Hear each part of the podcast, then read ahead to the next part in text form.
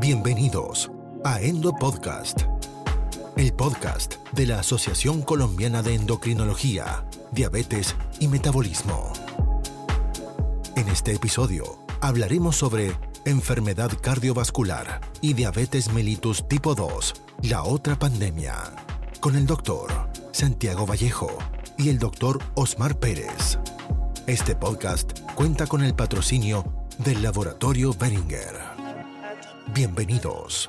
Un saludo para todos, queridos colegas, y bienvenidos a este nuevo episodio de la serie de podcast relacionados con diabetes mellitus tipo 2 y abordaje cardiorrenometabólico, cambiando paradigmas. Soy Santiago Vallejo González, médico internista y endocrinólogo y miembro de número de la Asociación Colombiana de Endocrinología, Diabetes y Metabolismo. Y tengo el placer de compartir este espacio en esta oportunidad con el doctor Osmar Alberto Pérez. El doctor Pérez es médico internista y cardiólogo en la clínica Shayo, es máster en insuficiencia cardíaca y pertenece al grupo de falla cardíaca de los Cobos Medical Center. Tendremos la oportunidad de discutir sobre la enfermedad cardiovascular y la diabetes mellitus tipo 2, la otra pandemia. Doctor Pérez, muchísimas gracias por su compañía y quiero pedirle que empecemos hablando un poquito de las cifras, de la epidemiología, de la diabetes y de la enfermedad cardiovascular y por qué estamos llamando a este episodio la otra pandemia. Hola a todos, muchísimas gracias por la invitación. Muchísimas gracias, doctor Santiago. Es un honor para mí estar acá con ustedes. Este tema es muy apasionante.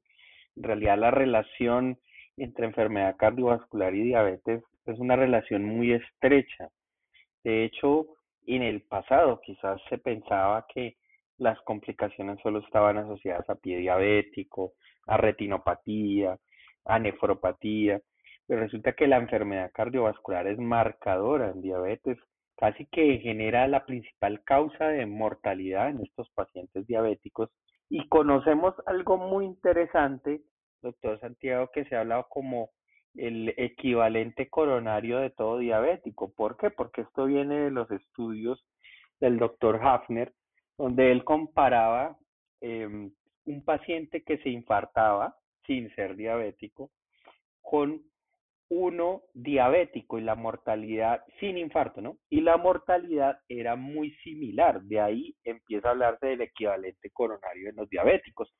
Cuando hablamos de diabetes, ya el riesgo cardiovascular se eleva significativamente y prácticamente que no conocemos un diabético de bajo riesgo porque esta enfermedad lleva consigo múltiples comorbilidades, sobre todo el tipo cardiovascular. Se han hecho diferentes series y más del 50% de los pacientes pueden fallecer por alguna complicación cardiovascular en esta población diabética. Y uno va identificando cada vez más esta complicación en las diferentes poblaciones. Uno de cada cuatro pacientes empiezan a desarrollar insuficiencia cardíaca en algún momento de la enfermedad y hay una situación muy importante que podemos retomar incluso más adelante y es que desde prediabetes ya hay un riesgo muy significativo de insuficiencia cardíaca.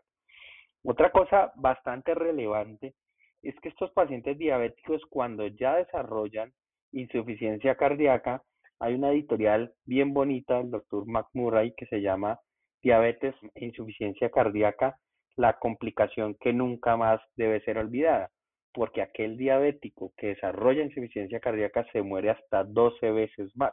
Es una complicación bastante significativa y por eso es muy importante que la abordemos de forma integral no solo endocrinología, el médico atención primaria, el nefrólogo, sino que cardiología toma un papel clave en la identificación de estos pacientes diabéticos y las posibles complicaciones cardiovasculares. Muchas gracias, doctor Pérez, y definitivamente sí, estamos hablando de dos condiciones que son muy frecuentes, la diabetes, una pandemia, condicionando o siendo un factor de riesgo importantísimo, como usted nos lo mencionaba, para el compromiso cardiovascular y para la falla cardíaca. ¿Cuál es, doctor Pérez, ese, esa, esa relación ¿por qué la diabetes se aproxima tanto al riesgo cardiovascular? ¿Cómo es ese panorama del perfil de riesgo del paciente diabético? ¿Qué lleva a esa persona a que se afecte con mayor frecuencia o de manera más importante el compromiso cardíaco? Y también me gustaría que tengamos la oportunidad de hablar de diferentes factores de riesgo cardiovascular y de la importancia que tiene esta visión multifactorial para la prevención. Perfecto. Realmente la relación es muy amplia y se habla de que el primer eh, fenómeno está relacionado con la hiperglucemia, pero esa hiperglucemia se va a traducir en la aparición de diferentes fenómenos. Sobre todo los más importantes son el estrés oxidativo, la inflamación que se produce y que esto va a conllevar a promover aún más la aterosclerosis. En el pasado pensábamos que el diabético, el problema era netamente aterosclerosis, pero resulta que esta inflamación y este estrés oxidativo van a tener una afección a nivel macro y a nivel micro. A nivel micro, ¿por qué? Porque se va a alterar muchísimo el metabolismo mitocondrial del miocardiocito, porque va a haber una tendencia a mayor fibrosis, a mayor apoptosis, y a nivel macro, porque estos corazones que empiezan a tener todos estos compromisos significativos por el estrés oxidativo y la inflamación, son corazones que se relajan mal, que su primera manifestación va a ser una disfunción diastólica, no se relajan bien y empiezan a hacer algunos signos o síntomas de insuficiencia cardíaca, algunos leves, algunos se pueden empezar a detectar desde lo mínimo que es un electrocardiograma con algunos cambios discretos, algunas arritmias, algunos bloqueos de rama, de pronto signos de hipertrofia, y ya de forma más macro cuando vemos parámetros de disfunción diastólica en un ecocardiograma o crecimiento auricular. Y si esto no lo frenamos y progresa esta cardiomiopatía diabética, pues ya vemos pacientes con disfunción sistólica y FEBI severamente reducida. Entonces, estos pacientes tienen un gran compromiso, sabemos que tienen mayor facilidad hacer remodelación cardíaca, a que hagan esteatosis miocárdica, es decir, se empieza a reemplazar ese tejido miocárdico por fibra y también por grasa. Y el corazón, digamos que uno tuviera la teoría que la hiperglucemia em, o que el azúcar en sí, la glucosa, pudiera favorecer en algo a la célula y resulta que no, antes lo vuelve más deleterio y no logra funcionar adecuadamente el corazón. Si sumamos más factores de riesgo o si los tenemos en cuenta, pues la situación empeora. Es decir, si estos pacientes, como ya mencionaba anteriormente, de base, de bajo riesgo no conozco ninguno, no sé si el doctor Santiago, pero es difícil encontrarlos porque generalmente cuando diagnosticamos un diabético tiene años de evolución y empieza a presentar diferentes comorbilidades. Entonces, actualmente ese riesgo, mm, hay una clasificación bien bonita por los europeos que empiezan desde moderado, dependiendo de la duración de la diabetes y si tienen factores de riesgo concomitantes como hipertensión, dislipidemia, la misma enfermedad renal. Los de alto riesgo, si ya empiezan a, tener estos factores de riesgo eh, en una suma significativa y unos años de la enfermedad muchísimo más altos, más de 10 años, y los pacientes de muy alto riesgo, que es el riesgo campeón, serían pacientes que ya tienen órgano blanco, que ya tienen una enfermedad cerebrocardiovascular establecida o que simplemente ya tienen más de tres factores de riesgo y hasta más de 20 años de duración de la diabetes. Son los pacientes de más alto riesgo y los que nos generan un reto significativo a la hora del manejo y que pues haciendo estrategias tempranas debemos evitar llegar hasta allá. La insuficiencia cardíaca sería una enfermedad marcadora ya para hablar de un paciente de muy alto riesgo porque sabemos que la mortalidad es bastante significativa, como les mencionaba al compararlo con un paciente diabético sin insuficiencia cardíaca, el crecimiento o el aumento de la mortalidad exponencial más de 12 veces se ha descrito y es lo que tenemos que prevenir. Muy bien, después de haber hecho este interesante recorrido por las cifras, por la epidemiología y después por esa relación fisiopatológica entre la diabetes y el compromiso cardíaco, quiero que lleguemos a un punto que es de toda la importancia actual y es las guías de tratamiento, del tratamiento sobre todo farmacológico, porque, doctor Osmar, nosotros los eh, endocrinólogos hemos sido un poco acusados y con razón de ser extremadamente glucocéntricos y ya eh, usted mencionaba definitivamente esa asociación hiperglucemia daño miocárdico, eh, con lo cual definitivamente el enfoque glucocéntrico no pierde vigencia, pero el advenimiento de nuevos fármacos ha llevado a entender que hay mecanismos de acción terapéutico que van más allá del control glucémico y entonces se ha puesto en el escenario la importancia de considerar la comorbilidad cardiovascular al momento de seleccionar fármacos antidiabéticos.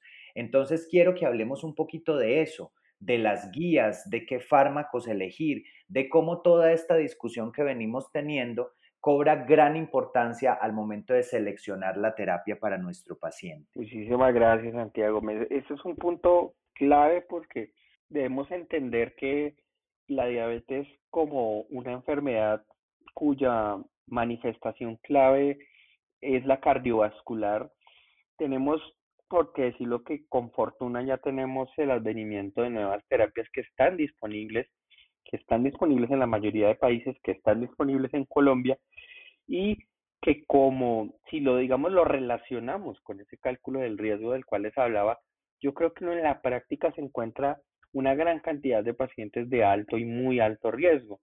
Y estos son los pacientes que precisamente están en los estudios, principalmente con inhibidores del cotransportador sodio-glucosa tipo 2, los ISGLT2, y los análogos de GLP-1 que serían como los protagonistas. Nunca quitamos a la reina, la reina ha sido la metformina. Todos los estudios aleatorizados que conocemos tienen de base pacientes tratados con metformina. Hay algunas guías que son controvertidas y me lo dirá más luego el doctor Santiago, donde incluso ya se plantea una probable monoterapia con ISGLT2, como ocurre en las guías europeas, en aquellos pacientes que se diagnostican de nuevo que pronto no tienen una hemoglobina glicosilada tan alta y que son de muy alto riesgo y previamente no recibían metformina. Pero el escenario es que para la mayoría de guías incluyendo las americanas de este 2021, todo parte con metformina y dependiendo de las características del paciente podemos escoger una terapia o no. Por ejemplo, si tenemos un paciente de muy alto riesgo, va muy bien ISGLT2 o análogos de GLP1. ¿Por qué? Estos medicamentos cambiaron el paradigma. Desde EMPA-REC Outcome sabemos que redujeron los eventos cardiovasculares, o sea, un desenlace compuesto que se reduce, que incluye mortalidad, que incluye eventos cardiovasculares, el triple MACE, pero de forma significativa reducen las hospitalizaciones por insuficiencia cardíaca.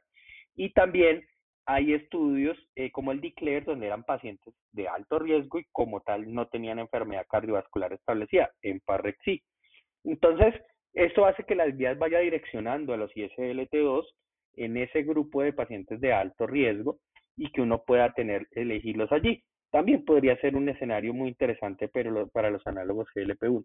Si el paciente tiene insuficiencia cardíaca, eso sí ya prácticamente está en la mayoría de guías, ese paciente debería tener un ISGLT2 para reducir hospitalizaciones por insuficiencia cardíaca. Si es un paciente con enfermedad renal, también viene un beneficio supremamente grande con ISGLT2. También ha empezado a salir con análogos GLP-1. Pero si miramos en los diferentes riesgos, están ISGLT2 y análogos de GLP-1 como de forma relevante. También tienen bajo riesgo de producir hipoglucemia. Se le debe llamar antidiabéticos, quitar esa terminología de hipoglucemiantes y llamarlos antidiabéticos, porque de hecho su objetivo es que no produzcan hipoglucemia.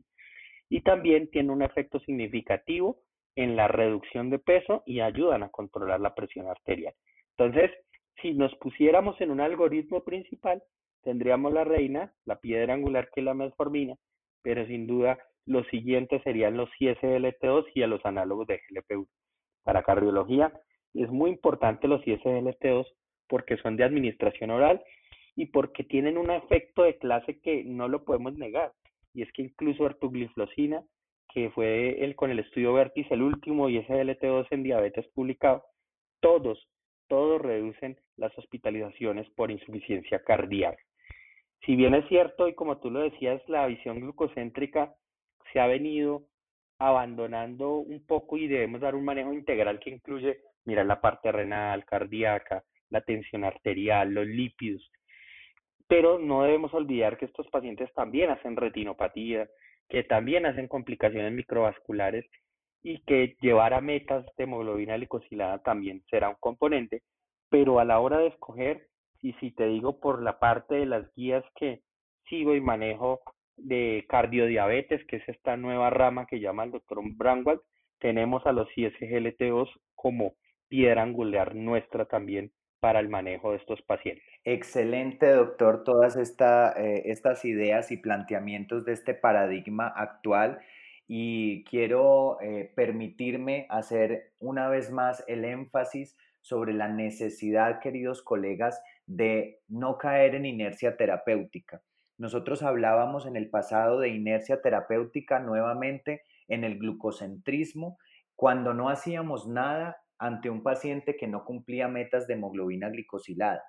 Pero en la actualidad, gracias a lo que nos ha expuesto el doctor Osmar, definitivamente incluso en un paciente que tiene una hemoglobina glicosilada en meta deseable, pero que tiene comorbilidades y en este caso, como lo estamos mencionando desde lo cardiovascular, aterosclerosis, enfermedad coronaria, falla cardíaca, es caer en inercia terapéutica definitivamente cuando no usamos este tipo de medicamentos, aun cuando, repito, la hemoglobina glicosilada está en la meta. Bueno, doctor Pérez, se nos ha pasado volando este espacio de tantas consideraciones interesantes. Eh, quiero entonces una vez más agradecerle y preguntar si hay algún comentario final o alguna reflexión que nos permita ya llevar al cierre de este encuentro.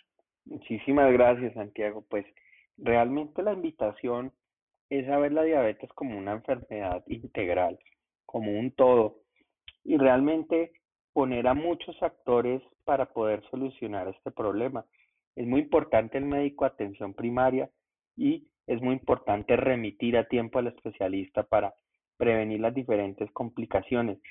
Sin duda tú dijiste un punto clave, abandonar la inercia terapéutica, porque si nos vamos, por ejemplo, a estos medicamentos ISGLT2, ya están en el PBS, son asequibles, son fáciles de manejar, son fáciles de pautar y muchas veces todavía vemos diabéticos con antecedentes de infarto, con enfermedad cardiovascular establecida y no tienen manejo adecuado por guías, están con otras familias que tienen efecto neutro y que no han demostrado beneficio y se dejan de pautar estas herramientas que nos pueden ayudar muchísimo a cambiar el pronóstico del paciente diabético. Entonces, la invitación a manejar con integralidad la diabetes, abandonar el glucocentrismo y a manejar todos los factores de riesgo posible, tensión, lípidos, todo un todo es un es muy importante mirar holísticamente al paciente diabético. Muchísimas gracias. Muchas gracias, doctor Osmar Alberto Pérez. Muchas gracias a ustedes por